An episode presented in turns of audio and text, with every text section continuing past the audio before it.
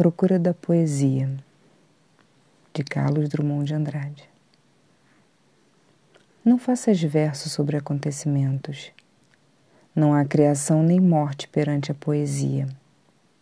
Diante dela, a vida é um sol estático, não aquece nem ilumina.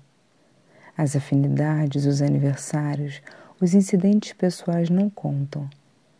Não faças poesia com o corpo esse excelente, completo e confortável corpo, tão infenso à efusão lírica. Tua gota de bile, tua careta de gozo ou de dor no escuro são indiferentes.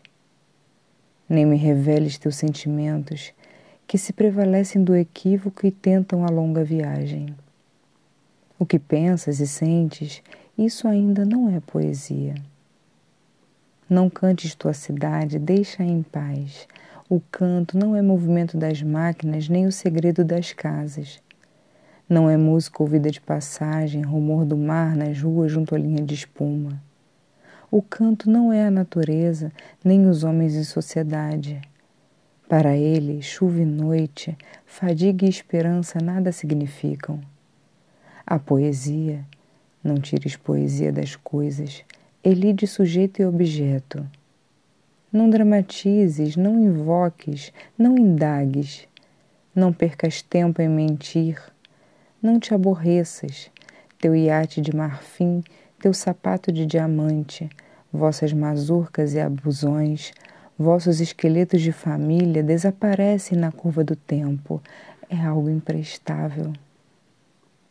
Não recomponhas tua sepultada e merencora infância não osciles entre o espelho e a memória em dissipação. Que se dissipou não era poesia, que se partiu cristal não era.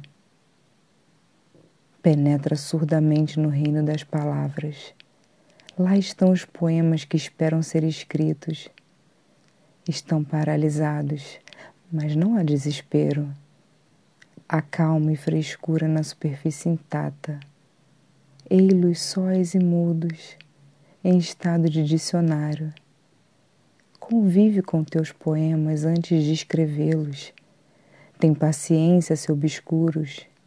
Calma se te provocam.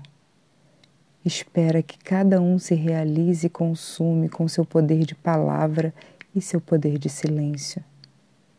Não forces o poema a desprender-se do limbo não colhas no chão o poema que se perdeu.